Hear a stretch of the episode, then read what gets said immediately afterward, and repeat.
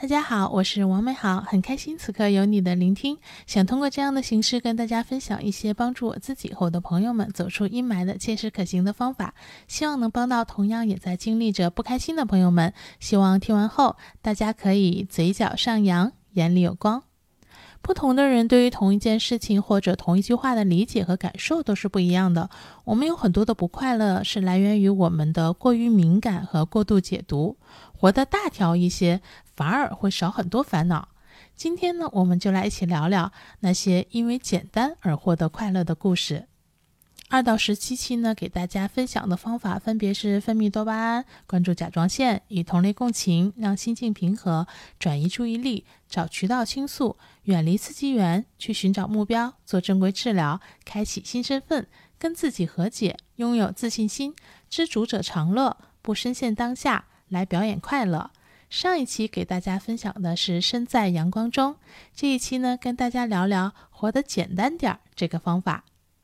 今年呢，也就是二零二一年，我发现自己开始逐渐的做到了一个从小到大我从来都没有做到过的，我特别喜欢的一种新的状态，那就是宠辱不惊。也就是不管有人批评我、质疑我、对我不友善。还是有人赞扬我、激励我，对我过于热络，我都不太为其所动，不会像从前一样，要么因此难过抑郁，要么就觉得啊自己成名在望了。形成这种状态的其中一个原因呢，是第九期去寻找目标中跟大家分享过的。我因为找到了目标，并且付出行动之后呢。我知道了自己是谁，要去哪里，在做什么，所以其他东西对我的影响呢开始变弱。另一个很重要的原因就是我学会了活得简单点儿，也就是不要太过于敏感于周遭的所有人的这个行为和话语，即使真的敏感的体会到了，尽量呢也不要去过度的解读，不要去放大事情以及自己的感受，这也让我少了很多的烦恼。接下来呢，就通过工作和感情两个方面的事情，跟大家分享一下我是如何体会到这个方法，并如何去做的。先来说说工作方面的吧。第十五期呢，不深陷当下的内容中呢，曾经跟大家分享过。我其实遇到过很多的主管，他们对我的评价呢，呈现出了很大的差异。有的呢认为我超级优秀，是个才女，惊为天人；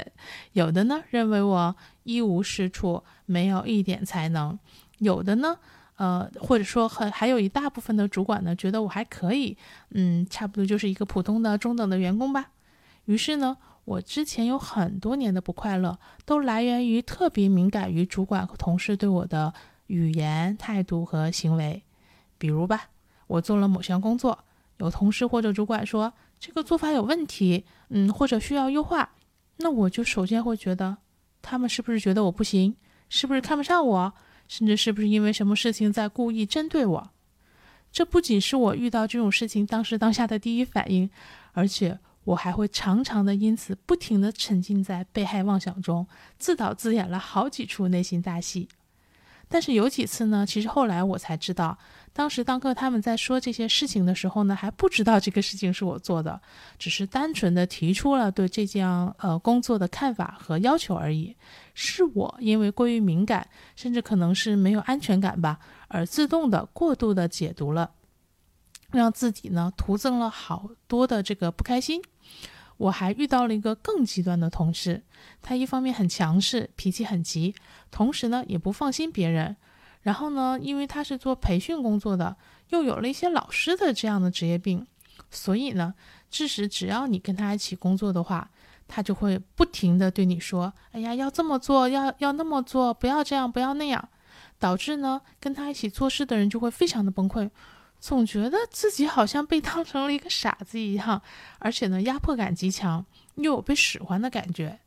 但是啊，其实这个同事呢，只是因为，嗯，他没有去用一些高情商，或者懒得用一些更适合的表达方式去表达，以及呢，确实因为他自己有过很多的经验，踩过很多的坑，希望后面的同事呢不要重蹈覆辙而已。很不幸的，跟他配合的人呢都辞职了，然后我是最新的一个跟他配合的人。我也曾经因此非常的烦躁，还发过脾气，也劝过他，都没有什么用。最后大家知道我是怎么摆脱了这个烦躁，变得快乐起来的吗？那一方面是刚才说的第五期当中，我跟自己说不要深陷当下，然后结果呢，确实跟他配合了一个月之后，这个同事就突然被调到其他的项目去了，我再也不用跟他配合了。另一方面呢，是因为我观察和分析出了他总是这样做的原因，就是我刚才说的，对吧？他自己有经验，他又不太放心别人，对吧？那我就不去把他对我说的这些听起来特别像批评和使唤的那些话，去解读为批评和使唤，明白他只是想把他踩过的坑告诉我，他因为不放心而非要跟你再强调一下而已。明白了这些之后呢，他每次再这样的时候。我就回复他一个词，好的，便再也不去多说一句话，再也不去跟他来来回回的对话和解释，这样呢就少了很多的烦恼，心情也变好了很多。当然呢，我们不是说每一次别人对我们肯定都是对事不对人，我们完全不要开启防御机制。这里呢，只是希望大家不要像我一样下意识或者第一时间就先开启这种模式。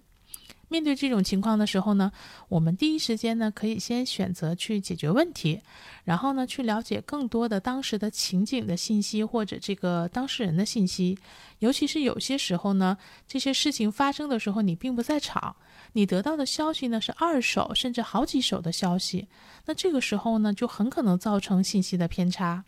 等解决完问题之后呢，你了解了一些信息，了解清楚了。你再来做判断，做情绪的反应，这个时候可能出现的情绪就不一定是不开心了。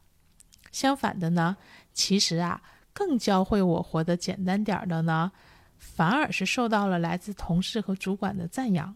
尤其是来自主管的。嗯，去年呢有两次吧。我都受到了非常高级别的管理者，也就是我的主管的主管，甚至是更高的这个级别的主管的赞扬，甚至还有几次被推到了众人面前去表扬我。我当时就觉得，天哪，我是不是终于苦尽甘来，迎来好运气了？我是不是今年有可能要被重用，要晋升了？我一定得加把劲儿，好好表现，把握住这次机会。大家肯定会说，这样想有什么错吗？这不是正常的吗？对。我觉得这是正常的现象，但是因为这两次事情后面的事态的发展，就会让我明白，有时候呢，也不要因为这样的情况就飘起来了，觉得自己马上就要红了，又开始自导自演咸鱼翻身的大戏了。原因很简单，首先，你的主管和同事赞扬的人多了，你只是其中之一，不要把自己太当回事儿。其次呢，你的主管和同事呢一时的赞扬，不一定代表就会持续的这样赞扬你。第三呢，你的主管和同事有时候可能是出于他的某些需要，当时当刻有他的目的而选择赞扬你，甚至在大家面前赞扬你。嗯，而且呢，大家要警惕，甚至有的时候同事对你的赞扬很可能是捧杀。就是故意呢，提高别人对你的期待值，而为你的出丑和出错做出铺垫。这些呢，好像有些负面，但是说了这些呢，不是让大家就不能去接受别人的赞美，并因此高兴了。只是呢，不管批评还是赞美，凡事呢，其实是有两面的。大家也因此呢，不要去过度的解读，这样呢，你就会更快乐一些。那再来说说感情方面的吧，我估计大家比较爱听这样的八卦故事。感情上呢，让我明白不要去过度解读呢，是因为近几年的两次心动。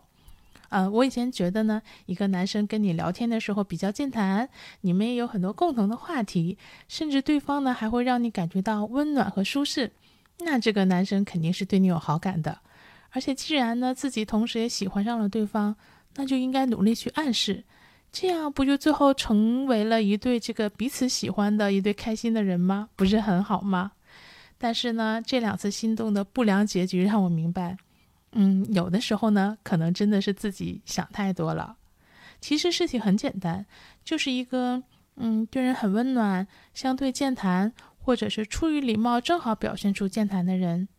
呃，因为正好也对我，呃，跟对其他人一样，做出了同样的这样的表现。那我自己就过度的放大了这种感受，然后过度的去解读了对方的行为，自作多情的认为人家可能对我也有好感，最后反而让自己，哎呀，难过、伤心，然后痛苦了好久。当然了，大家依然可以心动，依然可以去爱，依然可以去体会对方的情谊，甚至暧昧，很美好呀。只要你开心。但是如果你因此不开心，甚至会自我怀疑，或者因为得不到而特别难过的话，那么请及时的告诉自己，不要再过度解读了。有些事情呢，真的是自己想太多了。还有一种情况呀，我相信大家会体会更深，因为几乎我们每个人都会遇到，那就是你认为很重要的人，没有给你的朋友圈点赞，没有回复你的微信，甚至很久没有联系你，你就开始各种生气以及胡思乱想，觉得要么是对方没有把你也放在同等重要的位置，要么呢就是对方讨厌你。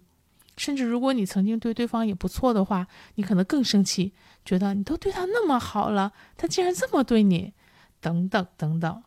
是不是又开始超多的内心戏了？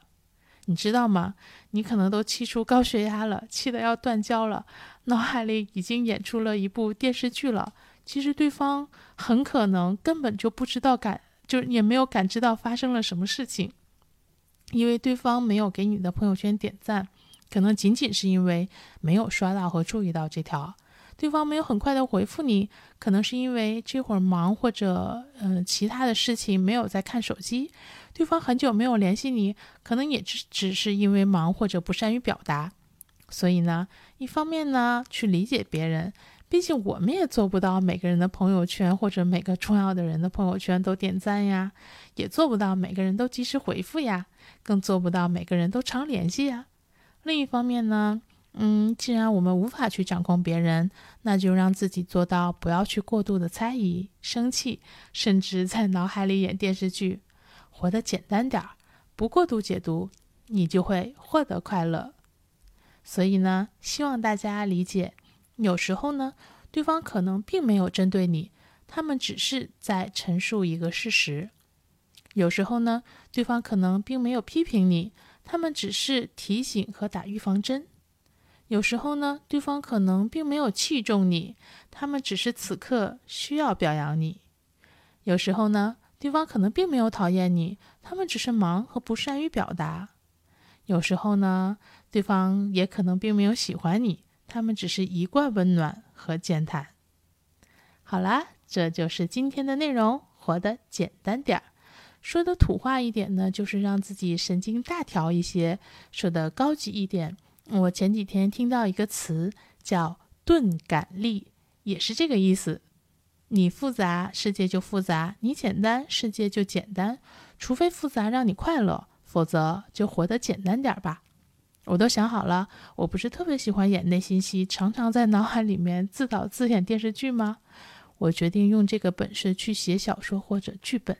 没准还能真的有点价值，而不是把它用在实际生活中，常常胡思乱想。如果你也抑制不住自己的敏感和过度的解读，那不妨也一起来试试这个方法吧。今天想给大家推荐的歌曲呢，是我最近呢常常单曲循环的一首歌，也是第一次呢想给大家推荐一首客家语的歌。歌曲的名字呢是《风平浪静》。原唱呢是一位呃很年长的台湾客家语歌手陈永桃。我听到这首歌曲呢，是因为看了去年的一部电影《风平浪静》。电影的片尾曲呢，响起的是呃男主张宇用客家语翻唱的这首歌。因为电影剧情的原因呢，这首歌让我听得既难过想哭，又觉得特别享受歌中唱的自由、美好、悠闲的小情景。这部电影呢，也推荐给大家，还是值得一看的。我看完电影，听到这首歌的那天呢，回想起了一个场景，写在了微博里。我写道：“呃，少时的某个夜晚，一个人坐在海边，静静地看着海浪，便有了对大海的一见钟情。因为客家语大部分人呢都听不懂，张宇的这个版本呢，在 QQ 音乐上有，大家可以看一下歌词。”然后呢，这首歌其实也有一个伍佰演唱的国语版本，但是歌词和意境呢有点不完全相同，至少给了我完全不同的感觉和思绪。嗯，各有千秋吧。我个人呢更偏爱陈永桃和张宇的这个比较原版的表达的意境。我特别希望有一天自己呢能拥有像歌中唱的一样的情景和心境，希望你也能拥有。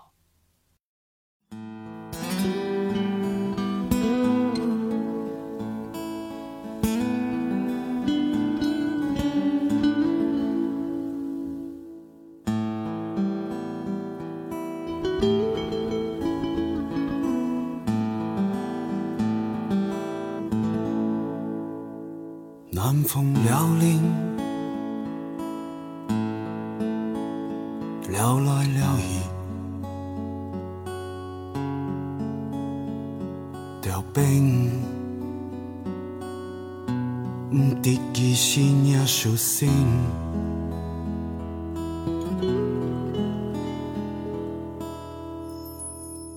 唱一条山。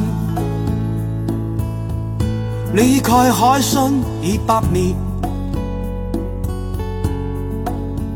风平浪静，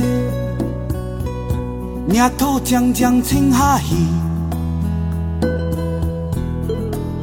长一条山，离开海深两百米，风平浪静。风天风海风隔壁，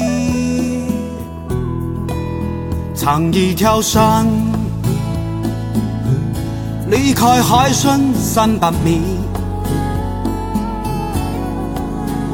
风平浪静，大漠叫我撒撒气，长一条山。